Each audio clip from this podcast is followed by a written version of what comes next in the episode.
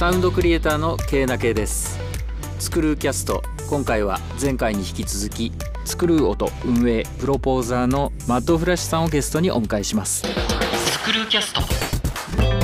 そのやっぱり音ってどこから影響を受けて自分がどこに聞いてるかによって全然表現が変わってくると思うんですそうですね、うん、うん。この音どうやって作ってんだろうとか、はい、そこは結構意識いきますね。だから今風な音っていうのを考えた時に、うんうんコード進行とかっていうよりも音の使い方っていうところにはすごく注目してますかね。例えばスネアもやっぱ昔のよく使われてたスネアと今の EDM のルーツから来てるスネアって全然音が違ったりするので、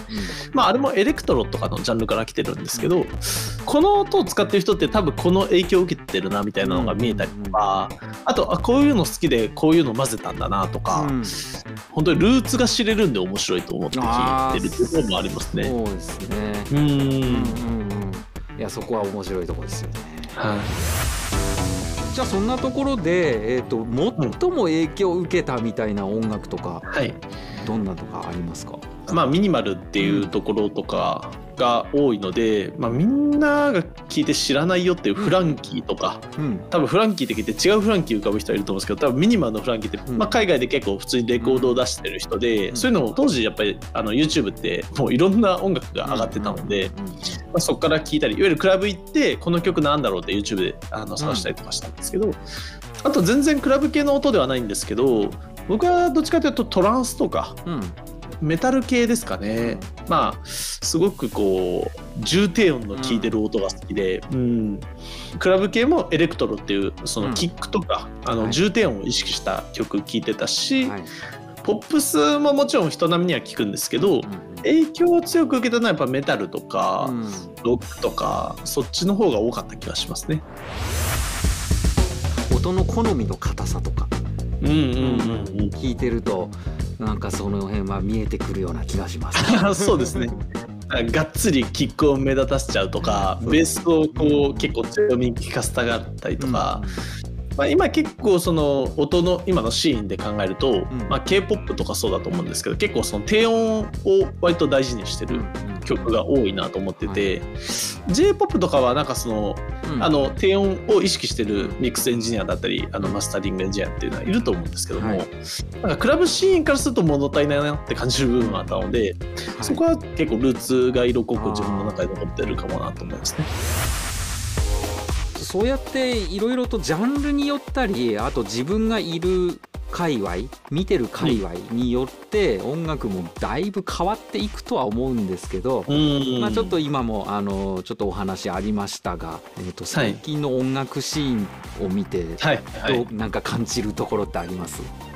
あ僕は結構面白いなと思ってるのが、うん、その j p o p のシーンと、うん、まあ、k p o p にこう代表されるようないわゆる今時のクラブ系の音のシーンだったりとか、うん、あともう一つがそのやっぱボカロですかね。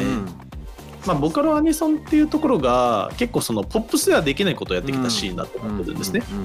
まあ、やっぱり僕もまあニコニコ動画の中の人間だったように結構サブカルチャーには触れてきていて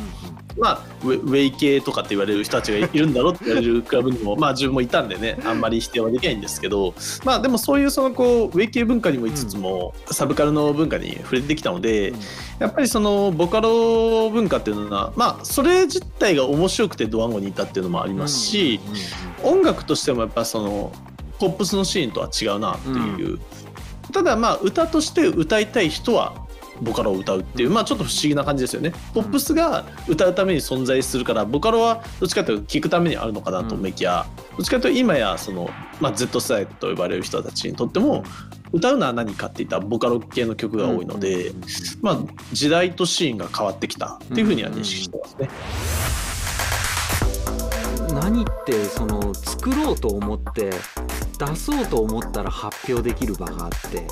うん、うん、っていうこのシーンの変わり方っていうのは今の特徴かなって。いやそうですね、うん、うん、クリエイターにとっては本当いい時代だと思いますそうですね。うん。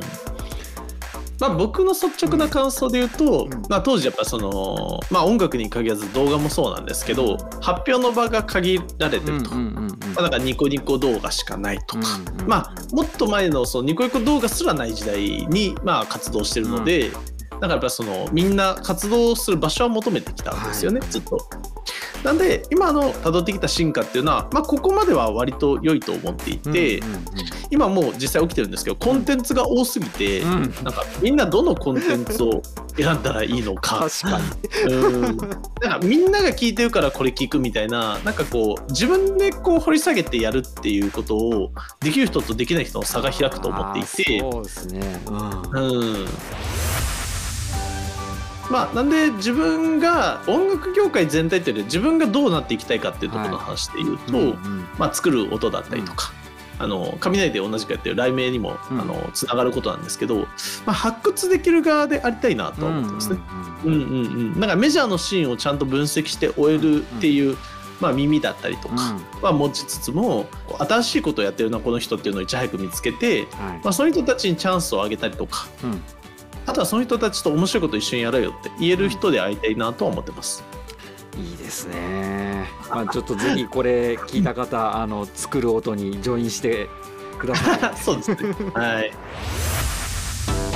最後になりますけど、うん。これまでもいろんなクリエイティブをプロデュースされてきたマッドフラッシュさんですが、はいプ。ロデューサーの立場から音楽クリエイター、音声クリエイターへメッセージがあればお願いします。まあ思うのがやっぱりそのこう面白いことを自分はやりたいっていう人は世の中多いと思うんですよね。で同様にまあそれやるからにはそれで生計立てたいっていう人もいると思うんですけど、一つ言うのは自分がやりたいことは別に自分さえ納得すればできるんですけど、まあ、みんなを楽しませたいっていうふうに思ってる人は仲間を探すといいと思ってます。まあ、作る音はそういう面も込めてケンナさんとマドフして立ち上げたっていう経緯がありますので まあ皆さんぜひあの気軽に参加してあの仲間を見つけたり、まあ、それこそ今こうやって喋ってる僕なんかもね人対人っていうところの関わりは全然大切にしてたりするので声かけていただけたらいいなと思っております。はい。ありがとうございます。えーはいぜひぜひ皆さん、えー作る音活用していただければと思います。はいお願いします、今回のゲストは作る音プロポーザーのマッドフラッシュさんでした。ありがとうございました。ありがとうございました。スクルーキャストスクルーキャスト。今回は僕と同じくスクルー音運営プロポーザーのマッドフラッシュさんをゲストにお迎えしました。マッドフラッシュさんの楽曲についてはスクルーキャストエピソードの内容欄にリンク URL があります。またスクルー音の公式サイトからも聞けますのでぜひチェックしてみてください。スクルーキャスト K な K でした。スクルーキャスト。